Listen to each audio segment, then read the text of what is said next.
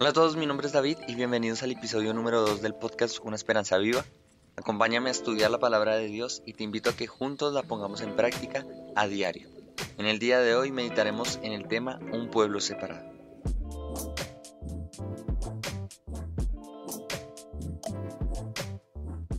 Bienvenidos, espero que se encuentren muy bien. En el episodio anterior estuvimos hablando acerca de la confianza en Dios y de cómo nuestra falta de confianza hacia Él es desconocimiento de lo que em, es su nombre, de lo que Él es.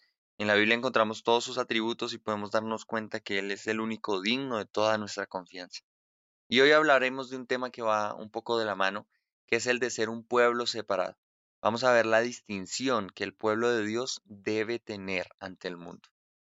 Para esto vamos a empezar en el libro de Primera de Pedro, capítulo 2, versículo 9. Dice, mas vosotros sois linaje escogido, real sacerdocio, nación santa, pueblo adquirido por Dios, para que anunciéis las virtudes de aquel que os llamó de las tinieblas a su luz admirable. Un versículo, un capítulo que tal vez muchos conocen, muchos cristianos lo conocemos, hablando acerca del pueblo de Dios como es un linaje escogido pero realmente es algo que en, muchas veces, en muchas ocasiones no se pone en práctica. Eh, veamos a quién está dirigido este versículo. Ahí en su Biblia, en mi Biblia yo puedo ver cómo hay un título que dice El pueblo de Dios. El título es El pueblo de Dios, pero ¿cuál es el pueblo de Dios? Porque muchas personas hablan y, creen ser el pueblo de Dios, pero según la palabra de Dios, ¿quién es el pueblo de Dios? En Juan capítulo 1, versículo 12 podemos ver que dice, mas a todos los que le recibieron, a los que creen en su nombre, les dio la potestad de ser hechos hijos de Dios. El pueblo de Dios son todos aquellos que han creído en Cristo, que lo han recibido en su corazón y que han creído en su nombre. No solo es nombrarlo, no solo es tal vez ir a una iglesia, eh, con esto no basta para ser parte del pueblo de Dios. Una persona que es parte del pueblo de Dios es aquel que lo ha recibido y ha nacido de nuevo. Ha tenido ese segundo nacimiento del cual predicaba Cristo cuando vino a, a la tierra y murió en la cruz para que ese segundo nacimiento pudiera ser hecho para nosotros. Entonces no cualquiera es del pueblo de Dios, sino solo aquellos que lo han recibido en su corazón y que creen en su nombre. El capítulo solo está dirigido hacia creyentes. Este capítulo eh, está dirigido hacia creyentes, hacia el pueblo real de Dios, hacia aquellos que han aceptado a Cristo en su corazón. Por eso no podemos obviar todo lo que dice este capítulo porque habla de cosas especiales. Y vamos a ver algo en especial que, mm, es acerca de este pueblo separado, eh, que lo podemos ver ahí en el versículo que dice nación santa. Nación santa. La santidad es algo que es para el mundo es algo mal visto. Muchos creen que santidad es dejar de pecar, muchos creen que santidad es no tener pecado. Y en el mundo lo creen así, en el mundo creen que nosotros, eh, los cristianos, somos santos y que dejamos de pecar y que tenemos que levitar y que con la aureola en la cabeza, pero la verdad es que santidad, el término eh, de esta palabra viene de la palabra santo, que significa separado. En este caso, es separados por Dios. La palabra santidad no significa sin pecado o perfecto, significa separados. Es algo que muy pocos entienden y que muchos em, tratan de, meterse por ese lado, ¿no? Para tratar mal a los cristianos. Cuando uno le, da una rabia o algo así, eh, piensan que uno no puede tener esto porque uno debe ser santo. Pero santo simplemente significa separado. Eh, en la Biblia existen tres tipos de santidad. Una que es la santidad perfecta, que esta será alcanzada cuando estemos con Cristo en el cielo.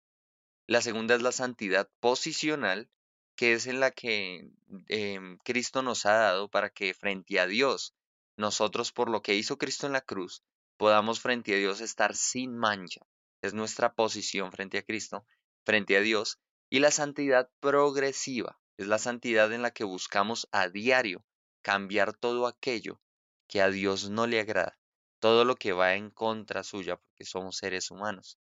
Esto es un poco de teología de estas tres santidades, pero no quiero ahondar mucho en esto, solo quiero que hablemos de la santidad progresiva. La santidad perfecta y la santidad posicional son dos santidades que em, enteramente son eh, de Dios, estas dependen de Dios, pero la santidad progresiva en una parte pertenece a nosotros y depende de nosotros.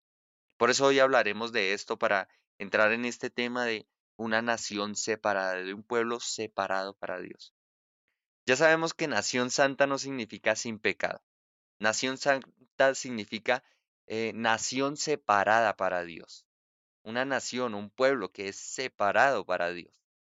La vida cristiana no es em, de una hora, no es de un tiempo en específico. Algo que hay que entender es que la vida cristiana es un estilo de vida, es un diario vivir. Muchos cristianos viven como si em, el, ser cristiano fuera simplemente ir a la iglesia y llevar una Biblia debajo del brazo, pero esto va mucho más allá. La vida cristiana es un diario vivir. En el libro de los Hechos, capítulo 11, versículo 26, podemos encontrar los primeros cristianos que fueron esparcidos y empezaron a predicar el Evangelio. Y dice ahí en, en Hechos 11, 26, dice, y se congregaron allí todo un año con la iglesia y enseñaron a mucha gente. Y a los discípulos se les llamó cristianos por primera vez en Antioquía. Resulta que eh, Pablo estaba en, este lugar em, eh, recién convertido en Antioquía y se congregó allí con la iglesia de Antioquía porque la iglesia de Jerusalén estaba viendo que algo estaba pasando en Antioquía, entonces enviaron dos hermanos para que estuvieran ahí y revisaran todo lo que estaba pasando con esta iglesia. Y al ver el gran amor que tenían estos hermanos, pues decidieron congregarse ahí un buen tiempo. Y esta es la primera mención a la palabra cristianos. Ahí en la Biblia es la primera mención a la palabra cristianos, al seudónimo de cristianos. Las personas que estuvieron con Cristo eran llamados discípulos de Cristo. Pero en este momento ya dejaron de llamarlos discípulos de Cristo y los llamaron cristianos. Pues este es el origen de la palabra cristianos y por el cual nosotros hoy eh, tenemos ese seudónimo. Los cristianos fueron llamados así no por eh, que ellos decidieran, sino por las acciones que estaban haciendo y por su testimonio. Algo importante que hay que, tener en cuenta es que los cristianos no nos autodenominamos. A los cristianos nos llamaron así por ser seguidores de Cristo. Ahí en la, en, la iglesia de Antioquía usted puede ver cómo dice que y enseñaron a mucha gente, en el libro de los Hechos capítulo 11 versículo 26, dice que enseñaron a mucha gente. Los discípulos eran cristianos en este tiempo. En esta ciudad eran cristianos que a diario estaban predicando. Eran cristianos que no se quedaban quietos. Y las personas al verlos a ellos predicar, al ver sus acciones, al ver que ellos se preocupaban por los demás, dijeron, estos son seguidores de Cristo. ¿Por qué? Por su testimonio. Porque eran muy parecidos a lo que hacía Cristo. Porque lo que ellos realizaban era lo que Cristo realizaba cuando Él estuvo en vida. Y por eso dijeron, estos eran seguidores de Cristo. Llamémoslos cristianos. Nuestra conducta frente al mundo debe hacernos ver como cristianos.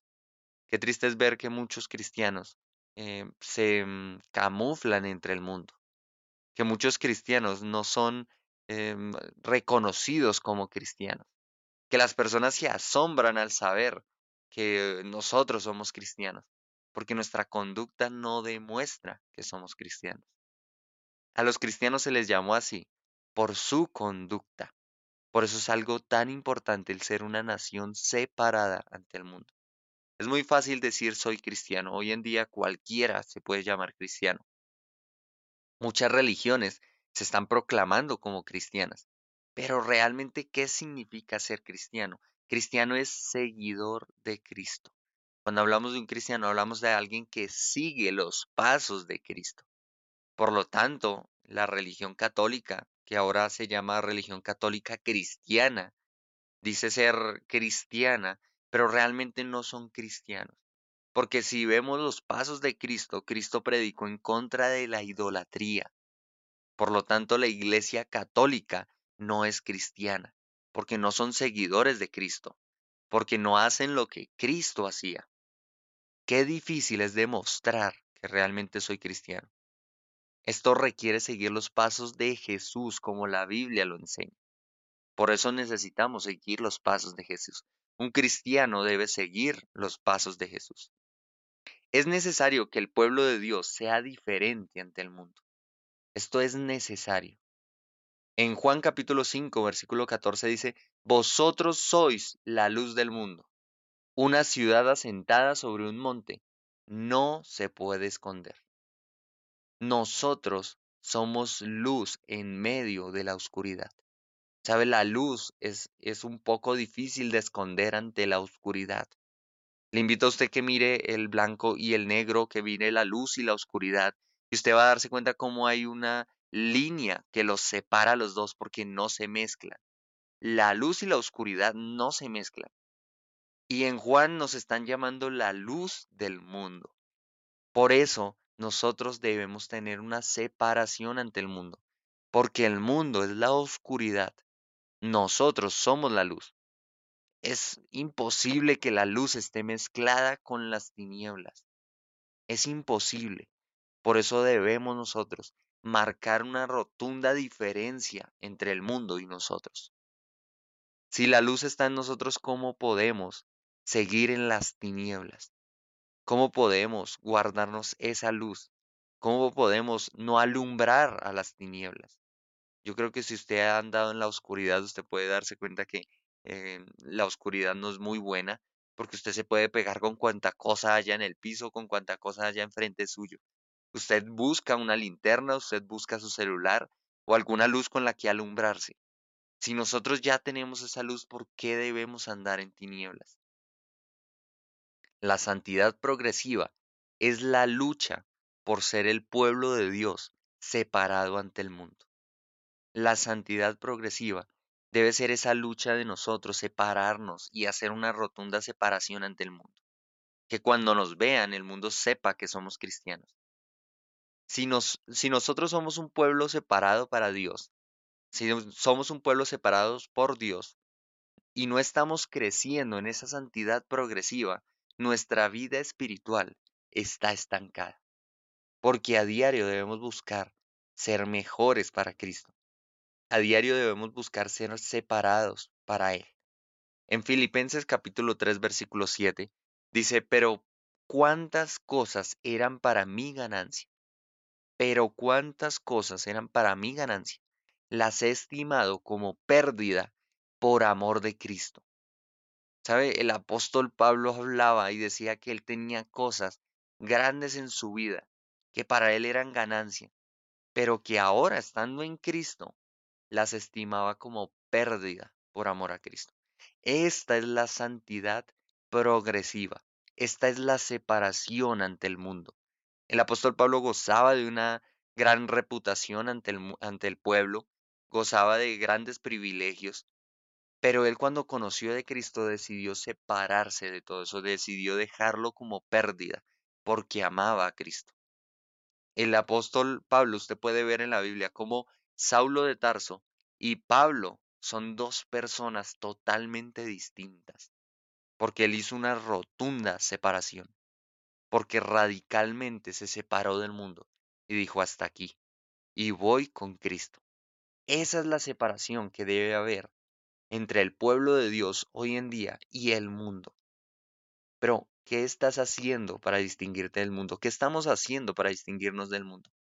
¿Qué ve el mundo en nosotros que sea diferente? ¿Qué está viendo en nosotros que sea diferente? Si nos vemos igual a todas las personas del mundo, estamos haciendo algo mal en nuestro cristianismo. Juan capítulo 17 versículos 15 al 16 dice, no ruego que los quites del mundo, sino que los guardes del mal. No son del mundo, como tampoco yo soy del mundo. Jesucristo oraba y le pedía a Dios que nos guardara del mal, porque él más adelante dice, y no ruego solo por esto, sino por los que han de creer en mi nombre por medio de la palabra de, de, los discípulos porque aquí estaba con los discípulos. Así, así que Jesucristo estaba orando por nosotros. Y en ese momento dijo, no ruego que los quites del mundo porque no vamos a ser quitados de este mundo. Debemos estar en este mundo, debemos salir al mundo, debemos estar con personas del mundo. Pero él dice, sino que los guardes del mal. No son del mundo, como tampoco yo soy del mundo. Estamos en este mundo, sí, debemos estar en este mundo, pero no podemos confundirnos o meternos con el mundo. Nosotros debemos hacer una separación porque no somos de este mundo. Jesús en su oración enseñaba claramente, claramente, que nosotros no somos del mundo como Él no era del mundo.